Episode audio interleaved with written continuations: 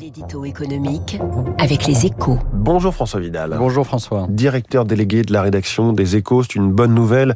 L'inflation ralentit aux États-Unis. Les prix à la consommation ont augmenté de 7,7% sur un an en octobre. Alors ça reste élevé, 7,7, mais c'est la plus faible progression des prix depuis le début de l'année. Une nouvelle qui a fait bondir les places boursières mondiales. Oui, il faut dire que c'est le signal que les investisseurs attendaient depuis des mois. Hein. Le premier indice que la Banque centrale américaine était en train de gagner la guerre qu'elle a déclarée contre l'inflation. Depuis le début de l'année, la Fed a remonté ses taux d'intérêt à six reprises pour ralentir l'activité économique et ainsi maîtriser l'envolée des prix. Une politique qui aboutit fatalement à une récession si elle est appliquée trop longtemps.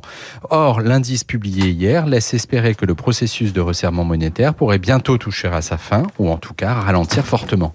En clair, à 4%, les taux d'intérêt américains ne seraient, ne seraient plus forcément loin de leur sommet et la récession pourrait être éviter. De quoi rendre optimiste sur les profits des entreprises, d'où le rebond des indices boursiers dans le monde entier. Est-ce que ça veut dire qu'en Europe aussi, la poussée inflationniste pourrait toucher à son terme? Alors non, car les raisons de l'envolée des prix sont différentes des deux côtés de l'Atlantique. Hein. Aux États-Unis, c'est le fruit d'une surchauffe liée aux sommes colossales versées par l'État fédéral aux ménages américains en 2020 et 2021 et au dérèglement des chaînes logistiques post-Covid. En Europe, par contre, c'est surtout la conséquence du choc sur les prix de l'énergie qui se transmet progressivement à l'ensemble de l'économie.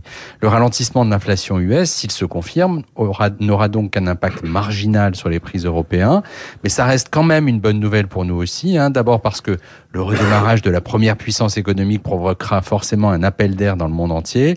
Ensuite parce que si les taux américains se stabilisent, le dollar, lui, piquera du nez, rendant moins cher le pétrole et le gaz que nous payons en billets verts. Une première éclaircie donc dans un ciel toujours très chargé. Merci François Vidal, François Vidal des Échos. Alors pas de publication papier des Échos en ce moment, mais il y a évidemment le site leséchos.fr avec à la une cette information exclusive sur les super dividendes. La majorité présidentielle réfléchit à un plan B. C'était un, amendement euh, de Jean-Paul Mattei, hein, le patron des députés Modem. C'est donc à lire sur leséchos.fr. Il est 7h13.